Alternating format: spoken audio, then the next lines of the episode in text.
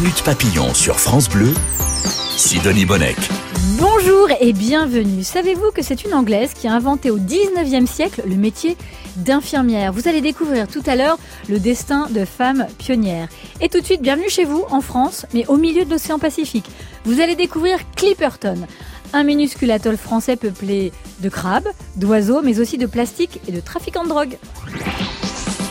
Et pour nous emmener là-bas, Stéphane Dugast. Bonjour. Bonjour Sidonie. Ah, il fallait qu'on tombe sur vous, évidemment, Bah pour être oui. dans un coin aussi paumé et dangereux. Franchement, vous êtes journaliste spécialiste des expéditions euh, polaires et secrétaire général de la Société des explorateurs français. Ça en jette quand même. hein. Ouais, ça en jette beaucoup. Ça en jette. hein. Euh, Aujourd'hui, vous nous emmenez donc en voyage au bout du monde, mais en France, c'est ça qui est amusant. À Clipperton, on est où exactement sur la carte? Alors Clipperton, on est une petite tête d'épingle perdue dans l'immensité du Pacifique. Ouais. On est euh, sur la gauche, à bâbord du Mexique, donc on tire un trait parallèle à, à l'équateur, Oui. à, à 10 degrés et 16 minutes euh, exactement, et de 1300 km. Et là, vous avez euh, un petit atoll, 2 km sur 3. Et cet atoll, est, figurez-vous, est français, code postal 98 799, mais aucun habitant. Aucun habitant. Ah, des, des scientifiques qui viennent de temps à autre Ouais. faire des missions, puis euh, on le dira peut-être tout à l'heure, de drôles de, de visiteurs. Ah, ça, on va le raconter, ouais. Juste un atoll, vous nous rappelez ce que c'est, Stéphane Dugast? En fait, c'est un, c'est, c'est- vous imaginez une, une montagne qui est, qui est, qui Mhm. est sortie des, de, de l'océan, et cette montagne a été rabotée euh, au cours de dizaines d'années, de centaines d'années, de milliers d'années, de centaines de milliers d'années, de millions d'années. Donc, vous imaginez que le, le, le cratère se- de de la montagne du volcan s'effondre, et vous avez ce pourtour qui vous fait un, un atoll. Ouais. Et la particularité de Clipperton, c'est que cet atoll est, est fermé. Normalement, un atoll communique euh, entre le lagon Mhm. et l'océan. Donc, vous avez ces échanges avec cette biodiversité, les requins, les poissons. Et à Clipperton, vous avez ce, cet atoll qui est un atoll, euh, ce qu'on appelle en, en eau fermée. Vous, avez eu la chance d'y aller trois fois à Clipperton. À quelle occasion? C'était une obsession. Jeune reporter, 2001, j'étais reporter pour la Marine nationale. ah ouais Et j'avais posé ma démission, ça se passait pas très bien. Et là, on m'a dit, bah écoute, tu vas voir, on va te, t'envoyer en mission. Sur une île déserte, et tu sur ne une île reviendras pas. déserte. Et puis j'avais trop lu Jules Verne, euh, Stevenson, l'île mystérieuse. Et j'y suis retourné en 2003 avec un, un grand explorateur polaire, Jean-Louis Etienne, Ah qui oui. allait s'installer là-bas et faire une Robinsonade euh, l'année suivante. Et puis en 2015, euh, grâce à, à Christian Jost notamment, puis l'association Passion Clipperton, j'ai eu cette chance de, de participer à une mission longue durée d'un mois à, Clipperton et à chaque fois de, de redécouvrir cet euh, atoll qui est quand même tout petit, mais qui avait euh, à chaque fois changé. C'est joli, euh, Clipperton. C'est, chez moi quand je, on- je parle et je pense au Pacifique et île et atoll, je vois euh, un paradis. Bah, Sidonie, c'est exactement ça. C'est Ah que ouais vu du ciel, c'est bleu infini, cette teinte de bleu qui est qui est qui est, qui est incroyable. Vu du ciel, vous avez ce, ce- ce- cet atoll, cette couronne toute jaune de ce sol corallien. Vous avez en plus une petite dent à Clipperton, un rocher, le point culminant à 26 mètres. Et quand vous êtes euh, au sur l'atoll, déjà pour y arriver, c'était compliqué parce que vous avez une barrière de brisant. Et quand vous êtes sur l'atoll, il, il fait chaud, euh, ça piaille dans tous les sens avec les oiseaux marins. Il y a des crabes, en tout cas en 2001, il y avait énormément de crabes qui venaient vous pincer les fesses. Vous pouviez pas euh, dormir tranquille euh, ou vous asseoir quelque part. Une odeur de hum, comment dire de, de fosse septique parce que le, le- le- je le disais, c'est le lagon est en eau fermée. et Toutes les déjections des oiseaux euh, viennent dedans depuis des, Oh des siècles.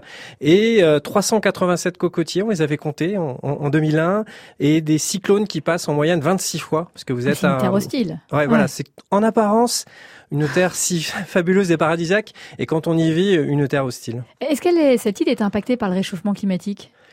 Normal, normalement, oui, parce que cette île, je vous l'ai dit, le point culminant 26 mètres. Sinon, le, tout le tour de l'île, on est à 1 mètre, 1 mètre 50 euh, d'altitude. Et la, la grande surprise en 2015, c'est qu'avec la, la montée du niveau des océans euh, attendue par rapport à cette fonte des glaciers au Mhm. nord et au sud, ben, on s'est aperçu qu'en fait, finalement, la, la mer creusait beaucoup plus le platier et, et les plages s'étaient rétrécies. Tous, ce- enfin, les spécialistes du littoral et de l'érosion vous le diraient mieux que moi. Et donc, on avait toutes les plages et toute la configuration de Clipperton qui, en, en 12 ans, avait considérablement changé et complètement changé, ce qui est assez stupéfiant parce que vous aviez vraiment l'impression d'être sur un nouveau littoral. Stéphane Dugast, on peut vous lire dans le hors-série euh, de Terre sauvage sur l'exploration, mais aussi dans le dernier magazine Géo. Je fais un peu votre pub parce que je vous aime bien quand même, et puis vous êtes passionnant, vous faites plein de choses. Euh, dans Géo, c'est sur le vélo vintage.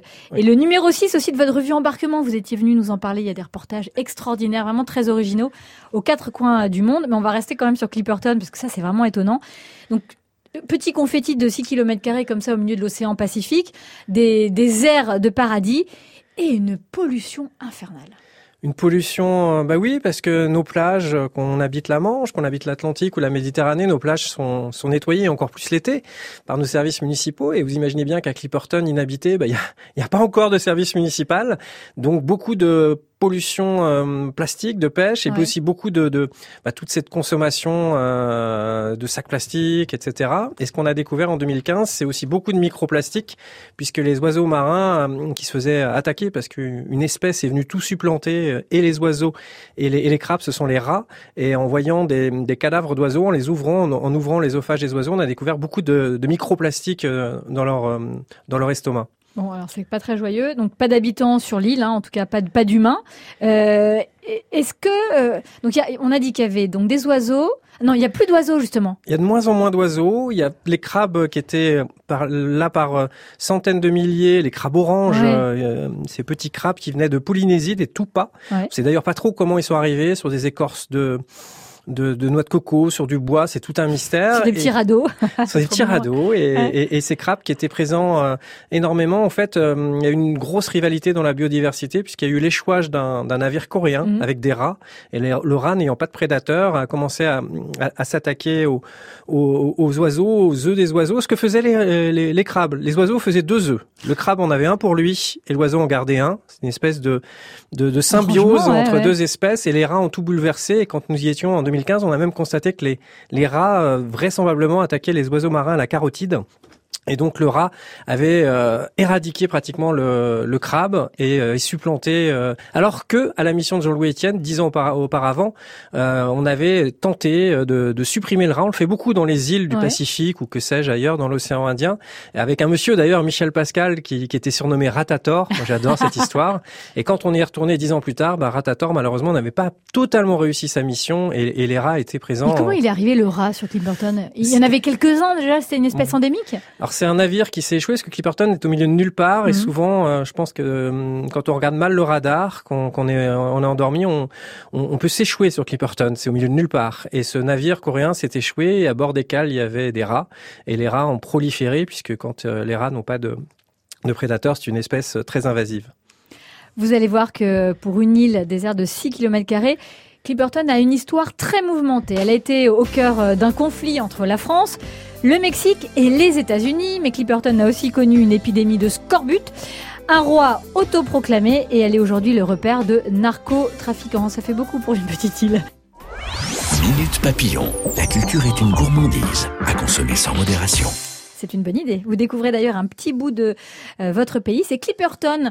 On est au milieu de l'océan Pacifique, un minuscule atoll de 6 km et cette île déserte est française. Elle a une histoire assez rock'n'roll que je raconte avec euh, Stéphane Dugast, qui est journaliste et spécialiste des expéditions polaires.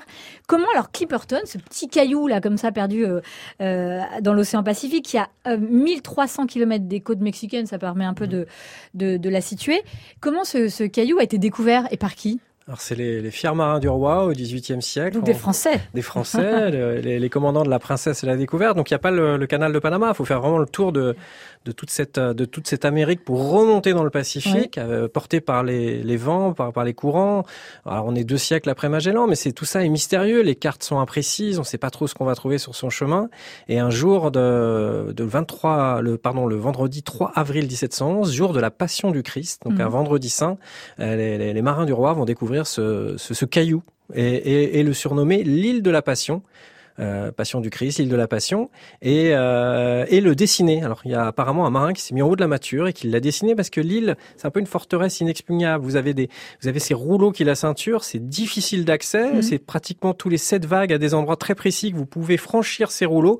Alors c'est pas le Pays Basque euh, où il y a les grandes vagues, mais presque. Ah ouais. et, euh, et, et, ils vont donc découvrir Clipperton, la noter sur une carte. Le problème c'est qu'à l'époque, entre latitude et longitude, la latitude on arrive à peu près à l'avoir, donc la latitude, vous savez, cette parallèle par rapport à l'équateur. Mais la longitude, on n'a pas encore les chronomètres, donc c'est assez fluctuant. On fait des estimations au sextant, on regarde les étoiles, le soleil. Et nos amis cartographes euh, anglais, pour ne pas les citer, ont trouve, toujours trouvé des, des superfuges. C'est-à-dire que quand, dès qu'ils voyaient un nom français, ils s'arrangeaient pour pour pas la mettre aux bonnes coordonnées euh, et par contre mettre un nom anglais aux bonnes coordonnées ah oui. s'en approchait. Du coup, l'île de la Passion va devenir l'île de Clipperton, d'un de, de, nom d'un pirate anglais, John Clippington. Non. Si. C'est incroyable. Donc un pirate qui, euh, lui, est allé à l'assaut de... Selon la légende, euh, un petit peu comme Pitcairn, euh, les révoltés du Bounty, Ouais. étaient débarqués de force, cachaient un trésor. Euh, bon, bref, d'entrée de jeu, l'île a un parfum sulfureux. Elle est devenue française à quel moment? Est-ce qu'il y a eu des premiers habitants français d'ailleurs sur cette île? Ah, c'est tout le problème, c'est que nos, euh, les, les Français se sont réintéressés à, à, à cette île puisque le un Havrais, euh, je crois c'est Michel, euh, c'est plus du bocage, mais en fait bref un successeur euh, en plein 19e siècle va se dire faut qu'on aille chercher du, du guano, du, du phosphate, donc qui servait pour les engrais. Ah, c'est pour- du caca d'oiseau ça Alors on pensait que c'était du caca d'oiseau, vis- Ouais. visiblement c'est plus de la concrétion de, des- des sols coralliens. Et on va, euh, on va aller chercher ça parce qu'on en a besoin pour les engrais et pour les lampadaires dans les villes, à Londres, à Paris, dans ces grandes Mhm. villes, il faut éclairer. Et il va monter une, euh, le Quat de, de Carvegan, il va monter une grande mission euh, pour aller prendre possession de Clipperton, qui pour lui euh, est français va débarquer sur l'île et pour avoir cette possession française, il fallait le publier dans un journal et figurez-vous qu'il va publier au journal d'Honolulu cette prise de possession au nom de la France. Là, on est en... On est en 10 de mémoire, on est en 1858. D'accord. Donc, 18... ouais. Et l'île devient donc du coup française, mais Mhm. inhabitée. Les amis mexicains, nord-américains euh, sont un peu euh, énervés et vont eux envoyer euh, des, des ouvriers, en tout cas les nord-américains exploiter le guano, les mexicains sont énervés donc vont envoyer des soldats et là commencent une- des histoires à bracadabrantesques parce que l'île, il y a rien sur place. Vous n'avez pas de quoi cultiver, de quoi faire pousser, donc vous êtes obligé de, de ravitailler votre garnison, de ravitailler un- euh, vos hommes. C'est- donc, monstre, ouais. c'est- toute une logistique. Et d'ailleurs, à l'heure actuelle, si on doit retourner sur Clipperton, bah, il faut, faut, faut, faut être un peu comme dans, dans une expédition dans le désert ou dans les déserts blancs, dans les pôles, avoir sa, sa logistique. Et cette île, du coup, va être, euh, les, les, les Nord-Américains vont, les Mexicains vont les dégager, les Mexicains vont exploiter cette, euh, cette île et vont envoyer avec la, la garnison de soldats, femmes et enfants occuper cette île. Donc on est à la fin du, du 19e, au début du 20e siècle. Et euh, vous avez un commandant, le capitaine Arnaud, descendant dont les parents habitaient Barcelonnette en France. Et ils font partie de ces gens de Barcelonnette qui sont partis au Mexique pour la, le petit clin d'œil euh, franchouillard. Et là, euh, figurez-vous qu'au Mexique, les, les gouvernements valsent, euh, ça change sans cesse et on va oublier cette garnison. Cette garnison, on va pas la ravitailler.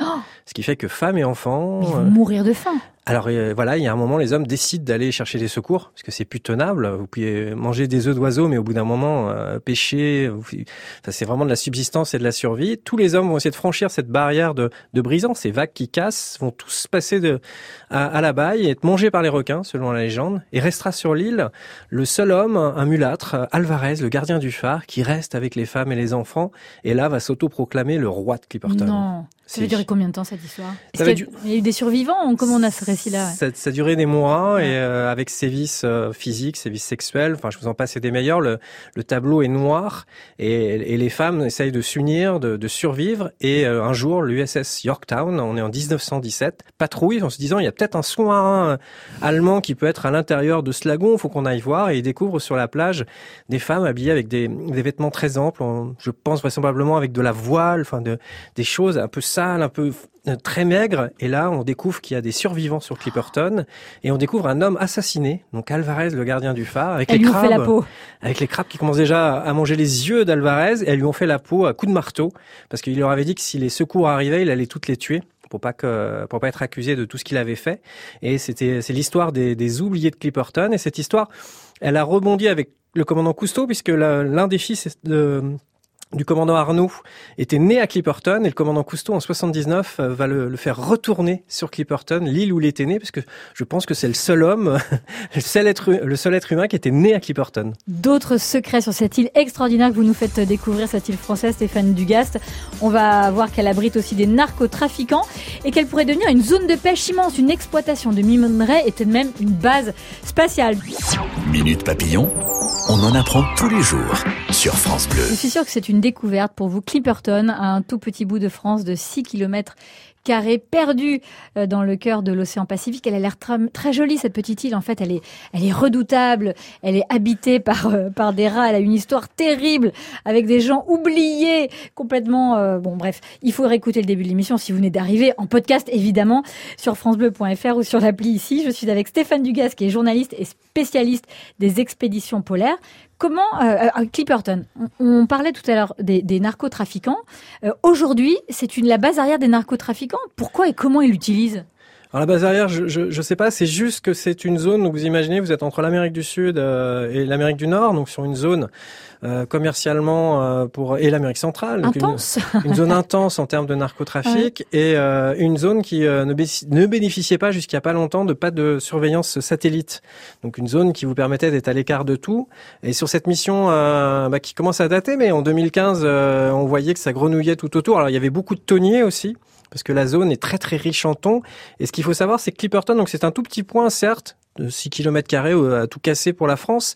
Mais dans la, la conférence de Montego, Montego sans rentrer dans le détail, vous êtes dans un rayon de 200 000, donc de 360 Ouais. km, tout autour de Clipperton. C'est une zone française, une zone économique exclusive ZEE française, ce qui permet qu'une zone d'une superficie, figurez-vous, aussi grande, voire plus grande que la France métropolitaine, et additionnée avec la Polynésie, euh, l'océan Indien, la France a le deuxième domaine maritime au monde. C'est énorme, Ce un qui- potentiel dingue. Un potentiel dingue, potentiel économique, Cocorico, potentiel stratégique, puisque vous pouvez participer à des commissions, à l'ONU, vous pouvez peser. Euh, la France, certes, à l'arme nucléaire, est une grande puissance, mais elle est aussi une grande puissance grâce à ses possessions euh, dites d'outre-mer qui permettent à des scientifiques, notamment quand on est pacifique, bah, d'aller étudier toutes ces, ces données. Et donc Clipperton, une zone qui est, qui est très prisée. Et pour revenir à ces narcotrafiquants, euh, à l'écart de tout, à l'écart de tout. Et là, figurez-vous qu'en 2001, euh, on a retrouvé un petit paquet euh, sur la plage, c'était de la schnouf. 2003, même chose. C'est exactement de la schnouf, de la Voilà, cocaïne. de la cocaïne, voilà. Et en, et en 2015 aussi, donc les, les paquets étaient restitués à la marine qui les brûlait. Les etc. oiseaux peuvent plus envoyer des paquets de schnouf sur les Voilà. îles, franchement. euh, Et, et, et, et là, j'ai fait une conférence récemment Ouais. au Creusot, en Saône-et-Loire, dans le, au lycée Léon Blum, et les, et les lycéens me demandaient, mais euh, pourquoi, euh, pourquoi elle arrive comment euh, La schnouf? En plus, ça les fait rire, les gamins. La schnouf, qu'est-ce qu'il raconte le, le reporter Et euh, je leur disais, bah voilà, quand les narcotrafiquants euh, vont se faire prendre par les gardes-côtes, ils jettent les paquets de drogue à la mer, ce ce qu'on a constaté hein, sur le bateau, euh, sur le, le floral, on était témoins de tout ça. Ils mettent des petites pastilles de, de sel sur, sur ces paquets. Euh, la, la police, en tout cas la, la marine et les gardes-côtes viennent, bah, ils ont rien à bord, ils sont innocents. Et quelques heures plus tard, hein, où le, le, le bateau euh, nourricier ou un autre bateau revient, parce que les paquets remontent, sauf que c'est pas une science exacte, qu'il y a du vent, des marées, des cyclones, et que cette île de Clipperton bah, voit des petits paquets euh, s'échouer sur les plages de Clipperton. ah, c'est pas une- triste. pas Dernière, triste. dernière question pour vous, Stéphane Dugas. Clipperton, ça pourrait devenir une base spatiale? Une base spatiale, je ne sais pas, en tout cas une, une, une, euh, une terre dont la France pour l'instant n'a pas fait grand-chose, laisse en jachère. Euh, dans les terres australes et antarctiques françaises, partie chaude ou partie froide, on a des scientifiques, des logisticiens qui sont là depuis, euh, sans discontinuer maintenant, une cinquantaine d'années, qui étudient un peu l'écosystème. C'est compliqué à Clipperton parce que vous avez les, les cyclones qui, qui passent euh, 26 fois par an au-dessus de Clipperton. On pourrait imaginer des, des, des bulles un peu à la James Bond qui rentreraient à l'intérieur du lagon, qui permettraient à des scientifiques d'occuper.